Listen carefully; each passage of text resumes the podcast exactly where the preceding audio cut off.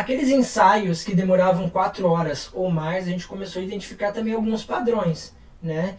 E a gente lembra de dois casos que nos marcaram muito, que o primeiro deles foi um bebê que levou 12 horas para ser feito. No primeiro dia, a gente teve que remarcar esse ensaio. No primeiro dia levou 7 horas para ser feito e no segundo dia levou 5 horas. Mas isso foi logo no início da nossa fotografia newborn, onde a gente nem tinha pacote. A gente não dividia em número de fotos, a gente entregava todas elas, como a gente falou lá no início. Então, é, levou bastante tempo e a gente se sentia na obrigação também de entregar X posições, X acessórios. Então, por isso que o ensaio levou mais tempo para ser feito. Porque a gente tinha essa carga de, não, tem que ter no baldinho, tem que ter no puff, tem que ter casulinho. Esse tem que ter no, no, nos colocou um peso muito grande, né? E, mas só que ao mesmo tempo, o bebê ele não dormia. Então, na verdade, a gente conseguiu algumas pouquíssimas fotos no puff e, e, conversando com a mãe, ela entendeu o caso. Olha, mãe, a gente não vai conseguir fazer diversificado porque tu tá vendo que o teu bebê não tá dormindo, porque ele dormia é, com os olhos abertos, se é possível ou não, somente um pediatra e um médico podem dizer, tá? Mas ele realmente dormia acordado porque quando ele descansava com o olhinho aberto, a gente clicava e ele acordava. É, ele... não, era, não era um sono profundo, Isso. era assim, queria, tava querendo dormir, mas ele nunca se entregou. Em nenhum momento do ensaio ele se entregou. É. Então isso a gente teve que reagendar, remarcar, conversando, e no segundo dia a gente achou que ia fluir super bem e não aconteceu de novo. Foi a primeira e última vez que aconteceu um caso isso. assim, porque uh, bastou essa vez pra gente aprender o que não fazer. Até porque muitas vezes a cobrança é nossa com é nossa, nós é. mesmos. Às vezes os pais Claro que tem pais mais né, exigentes e tal, que quer tal coisa, mas tem pais que são mais tranquilos, mais de boas e tal, entende da, da, da, da né, do, do limite do seu bebê, né? Uhum. Se dá, dá, se não dá, faz o que dá. E então a mãe foi bem tranquila, viu que não era falta de vontade nossa, né?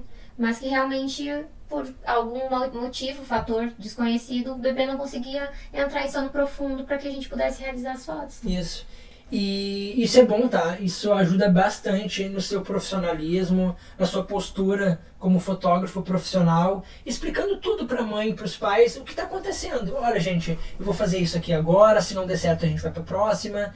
Deixar eles cientes do que está acontecendo. Converse com os pais no momento. E se não der certo, ó pai, não deu certo, agora a gente vai para a próxima. Se der tudo certo durante o ensaio, nós vamos voltar lá no início para fazer aquela foto, né? É, e isso ajudou bastante também a gente depois tomar algumas decisões em relação aos pacotes.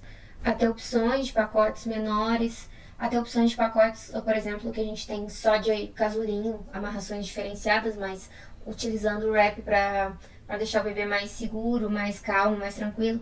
E, sobretudo para bebês com mais de 15 dias.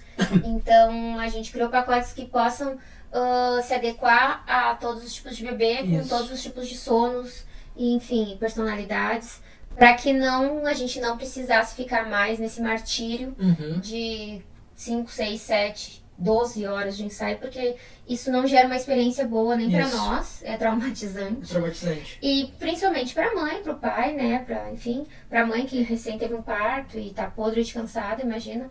E pode ser que, o bebê, que ela não nem retorne para fazer o acompanhamento, tamanha o tamanho trauma, a né, frustração que ela ficou. Então é melhor que tu tenha menos fotos, mas gere uma, uma experiência mais agradável, mais uhum. legal, né, pra mãe. E assim ela volte para fazer mais uh, trabalhos contigo, do que tu traumatizar ela de primeira e, enfim, nunca mais nem ver ela na vida. Sim.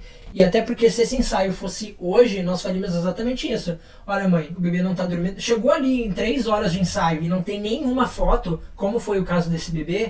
Ó, oh, mãe, o pacote que tu quer com sapinhos e, e, e casulinhos e baldinhos e cestinhos não vai rolar.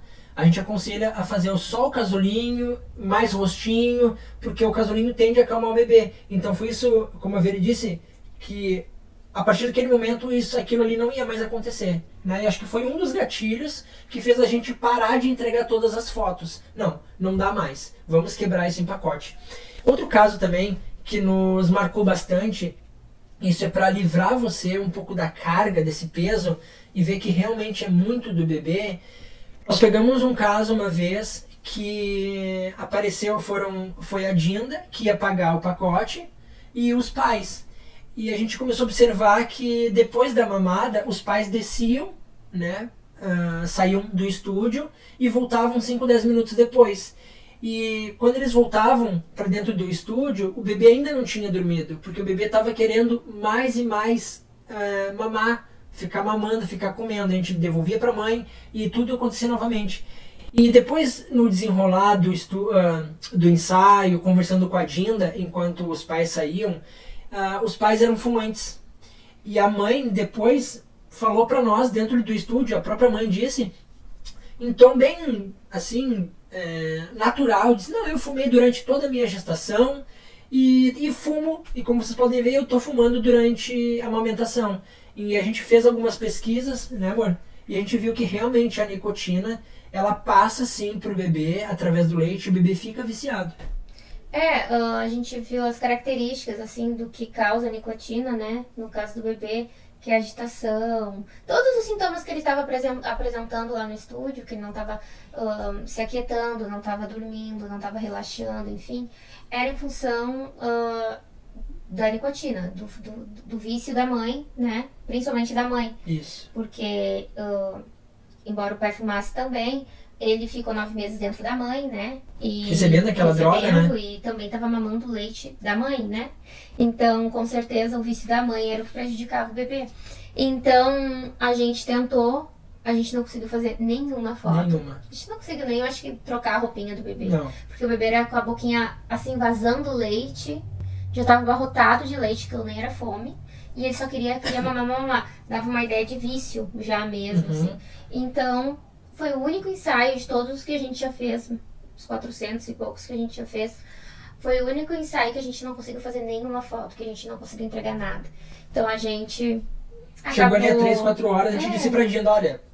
Não vai dar, não se dá. vocês quiserem remarcar para outro dia e tal. Aquela coisa que a gente né, tem, que tá, tem que falar e tal, né? Uh, tem mas que, sabia, né? Mas que a Dinda também já tinha visto que não pegou que não tinha condições, né? Que ela queria muito, né? Uh, oportunizar a criança isso, a mãe, mas que uh, infelizmente nem a própria mãe estava muito afim, né? Então acabou que não, nós não refizemos esse ensaio. Né? É, mas esses foram dois casos logo no início da nossa fotografia newborn que aconteceu e que nos serviu de aprendizado e que fez dali em diante mudar muito a nossa, da nossa postura né, como profissional.